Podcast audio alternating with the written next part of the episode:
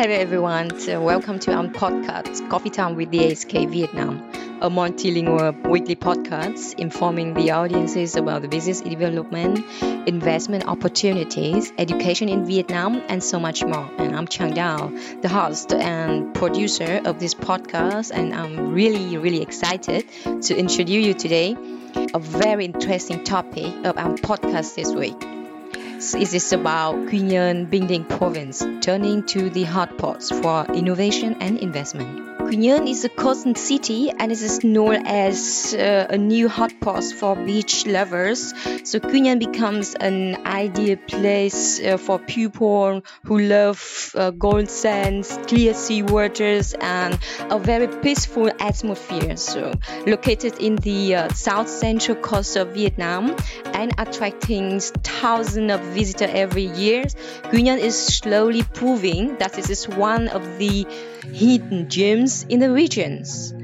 And uh, I think in the recent years, Định province has a significant shift towards a potential destination for innovation and investment, helped uh, in the central region of Vietnam. Định uh, rank well for the streamlining of all administrative procedures for investment, land, and construction. The Định authorities um, has encouraged investment not only in the tourism sectors but also in different um, industries like high tech, IT, uh, and uh, support industry. And um, finally, I'm really pleased to introduce our guest today, uh, Mr. Marko Walde, Chief Representative of the AHK Vietnam, and Dr. Nguyen Hữu Lê, the Chairman of TMA Solutions. So, welcome.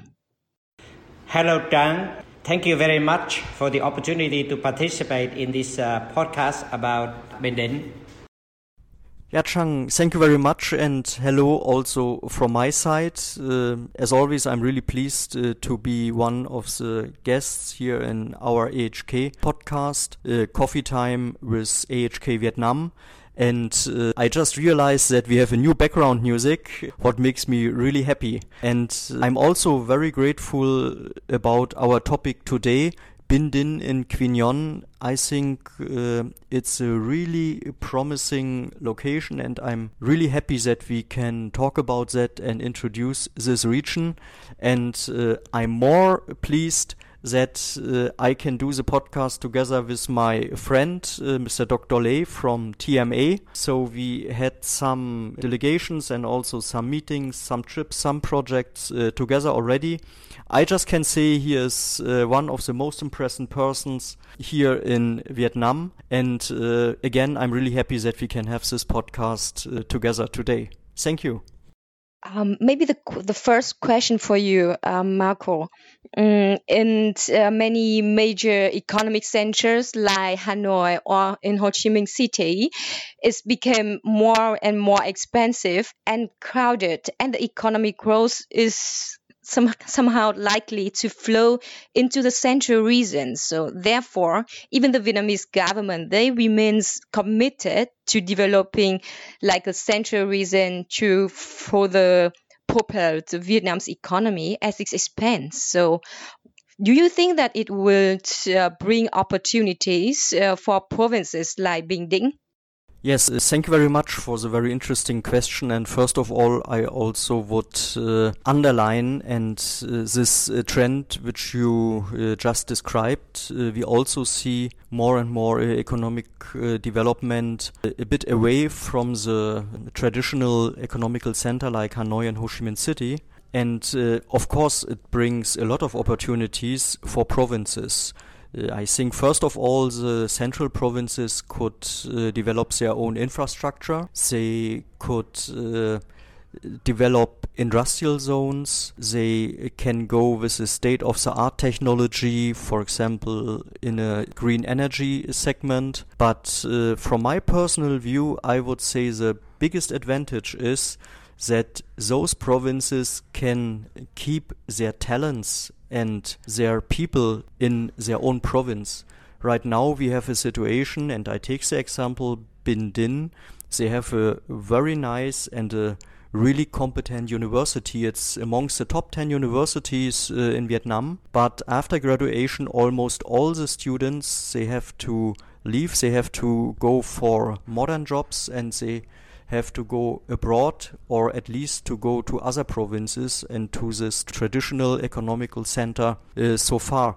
And here is really the chance to educate the people in their own province at the highest standard and afterwards also to give them a perspective in their own home province. And I think that's very good for the province and it's more important, is also very good uh, for the individual people. So, as the chief representative of the AHK Vietnam, you have worked with many German investors uh, in Vietnam and worldwide. Um, from the German perspective, so how do you accept the investment potential of Bình Định, and in what aspects uh, will you think that the city can shift into the potential destination for innovation and investment? Yes, indeed. Uh, the Binh Dinh province uh, with the capital Quy Nhon, in our view, is a really prime location. If you see their natural resources, what they have, uh, they have a big coastline, they have a deep sea uh, port, they have mountains, they have a lot uh, of wind, let's say, what and a lot of sun, of course, and it makes uh, they, they have perfect conditions to develop more green energy projects like solar parks and also wind parks. To develop especially the infrastructure and also the industrial parks with the companies, with the production companies, that creates a high energy demand uh, for the future. And I think uh, those provinces like Binh Dinh, they could just jump over some developments what uh, other provinces just did. So they really can uh, start uh, straight away with green energy projects. We saw it uh, many times that uh, they think when they start to plan and to realize the industrial park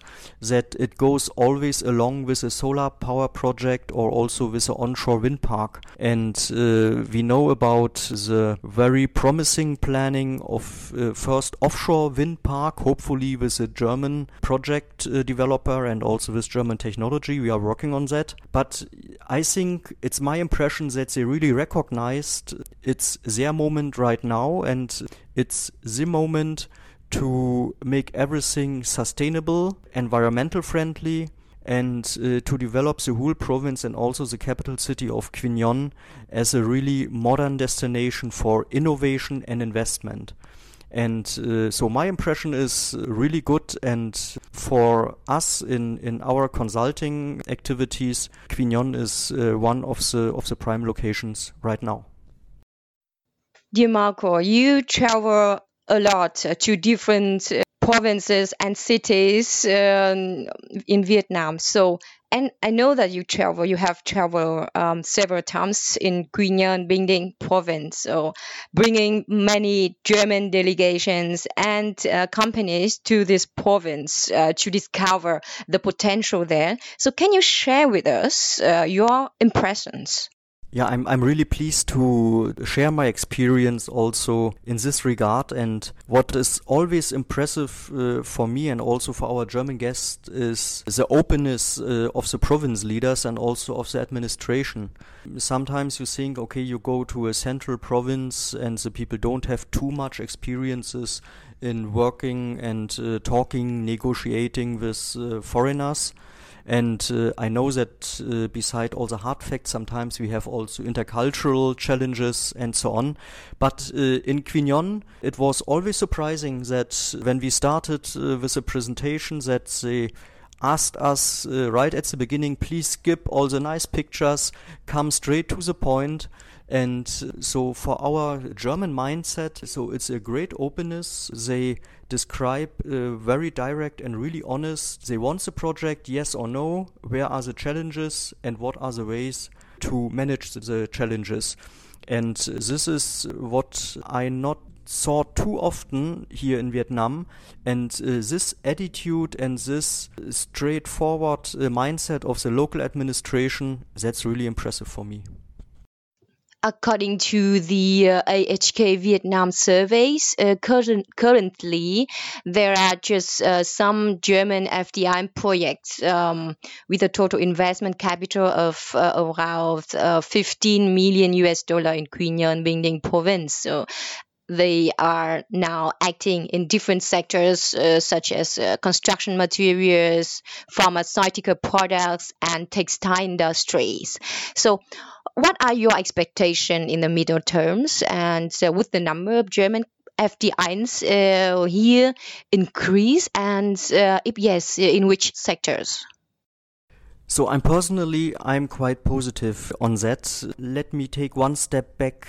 I think before we talk about uh, Binh Dinh, we also have to say that right now Vietnam in total in general is really attractive for German investments, especially for this uh, companies following this China Plus One strategy. And uh, so Vietnam is a member of ASEAN Economic Community, is member of uh, TPP 11 and just one of two ASEAN countries also signed and negotiated a free trade agreement with the European Union. So this agreement came in power 1st of August uh, this year, so it's quite fresh, one month. And that uh, brings Vietnam in an excellent position to be attractive, uh, especially for German small and medium sized enterprises. And here, and we mentioned that already at the beginning, the the traditional uh, investment locations they are crowded, quite full. So you have right now a lack uh, of qualified workers over there.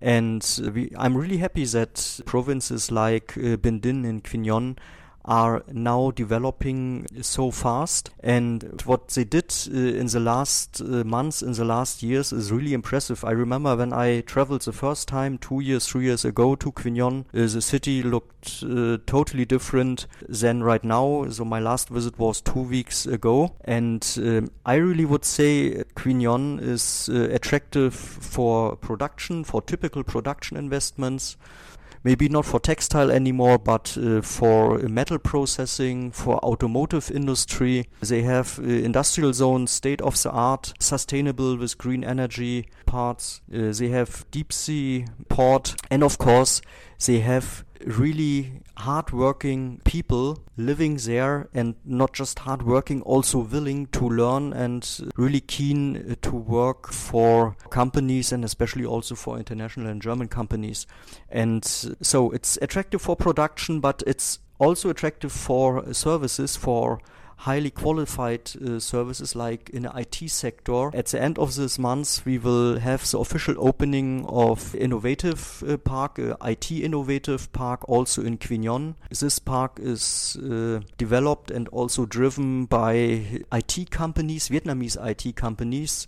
So they saw the uh, potential over there and also the potential, I also mentioned that already, with the university, with this education part uh, in this uh, province. And even more, everything what is uh, around uh, production and also services. We talked about green energy already, solar parks, uh, wind energy, perfect conditions for that. This in combination with with the openness of the local administration I think all over makes this region really attractive right now. So thank you very much, Marko, for the very positive perspective um, and opinions about Binh Dinh. And I think that's also for our um, audiences, uh, is this uh, very uh, useful and important to know how AHK Vietnam will support the German businesses in investing in Quy Nhơn Binh Dinh. So can you share with us? So of course, as HK, we have individual consultancy uh, service for uh, potential investors, uh, and uh, when we have the screening, what uh, country or which country is, is, the best country for my next invest, and inside the country, in our case in Vietnam, then we have to make a breakdown to different provinces, different regions, and I'm sure, and it's a situation today already that we will recommend and at least introduce Binh Dinh and Quy Nhon as a potential investment location. And for uh, business delegations, we also uh, try to explain and attract the delegation leaders or the organizer of the business delegation also to visit uh, Quy Nhon. We did it really successful uh, last time with the uh, Minister of, of Economy of uh, Sachsen-Anhalt. And I think everybody was really impressed. So a lot of people know already the big center, even in Vietnam, like uh, Ho Chi Minh City or like Hanoi. Even Da Nang is not unknown anymore. But uh, to find a suitable location like Quy Nhon and as a delegation going there as one of the first foreign business delegation I think this is a good opportunity to create added value for the delegation members right now. So we will promote this province of Binh Dinh, the capital Nhon, we will show the advantages. Of course, we also have to show the challenges, a bit the disadvantages. And uh, we also offer to the local administration our support to advise them what a German company needs for further investment, how to make and to create the province attractive, what is necessary, what is maybe not so important. And uh, yeah, it would really be my wish that uh, we can create something together and make uh, Binh Dinh as a as a hotspot uh, of the next generation of German investments in Vietnam. Dear Dr. Lê, thank you so much uh, again for joining us today. Uh, we all know that TMA Inno- Innovation Parks is built in Quy Innovation Valley and becoming a technology hub uh, to develop sciences and technology in central Vietnam. The park is built in an area of around 15 hectares in Quy Hoa Valley, surrounded by um, wonderful natural landscapes, including mountains, sea, rivers, and lakes, with investments uh, of around each uh, million US dollars. So um, uh, I'm very happy that uh, I was there several times, and and it's just amazing. So can you share with us the story behind and why did you choose Quy Nhon as an innovation destination? Why do we choose Quy Nhon? The short answer is that it has a very good university and many good uh, colleges. We are in an industry that uh, required a lot of good people. So therefore, we want to be able to find a location outside of Ho Chi Minh City or Hanoi where uh, we can rely on a more stable and scalable workforce. Quy Nhon and in particular and Binh Dinh province in general also have very good infrastructure that would allow us to diversify into other industry later on as well. Um, we have the uh, Phu Cat International Airport. Uh, we also have Quy Nhon Port, which is uh, the largest uh, port in uh, central Vietnam. Lastly, we simply love Quy Nhon as a place to, uh, to live and to work. The city is a small size a city with about 400,000 people, and the Binh province uh, have about 1.6 million. But we have more than 130 kilometers of shoreline. We have a lot of uh, nice mountain, a lot of beaches, and so therefore the quality of life is is very good uh, for our people. Uh, is also the gateway to the highland provinces uh, like uh, Gia Lai, Kon Tum, Dak Lak. So we uh, can also attract people from uh, those provinces as well. And again, if we do want to diversify into other industry, that would be also um, a great source of people, of uh, material uh, for us to um, develop Oh well, I think that's a great story that uh, with your, you know, some kind of intentions, uh, bringing the Queen people back uh, from Saigon back to their hometown and work in your innovation park. So it's just also uh, surprise me that uh, Quy Nhơn have uh, one of the best uh, university in Vietnam. So I think that's uh, much potential. Um, as well um, in Quy Nhơn for the investors. So um, just coming back to um, the topic today, uh, we know that one of the big issues that the foreign investor will face uh, when considering an investment is the suitable qualified workers. So, uh, would you face any problems in recruiting and in finding the qualified IT experts in Nhơn Binh And how do you think about the workforce quality and productivity there? Currently, um, our main business is to develop uh, software for our customer overseas. So the standard is quite high, and so we uh, we do have to invest a lot in working with the local university and colleges in order to bring up the standard to meet the requirement by our overseas customer. So we have a very strong relationship with uh, University, for example, where we would provide uh, SME subject matter expert to help to teach advanced courses.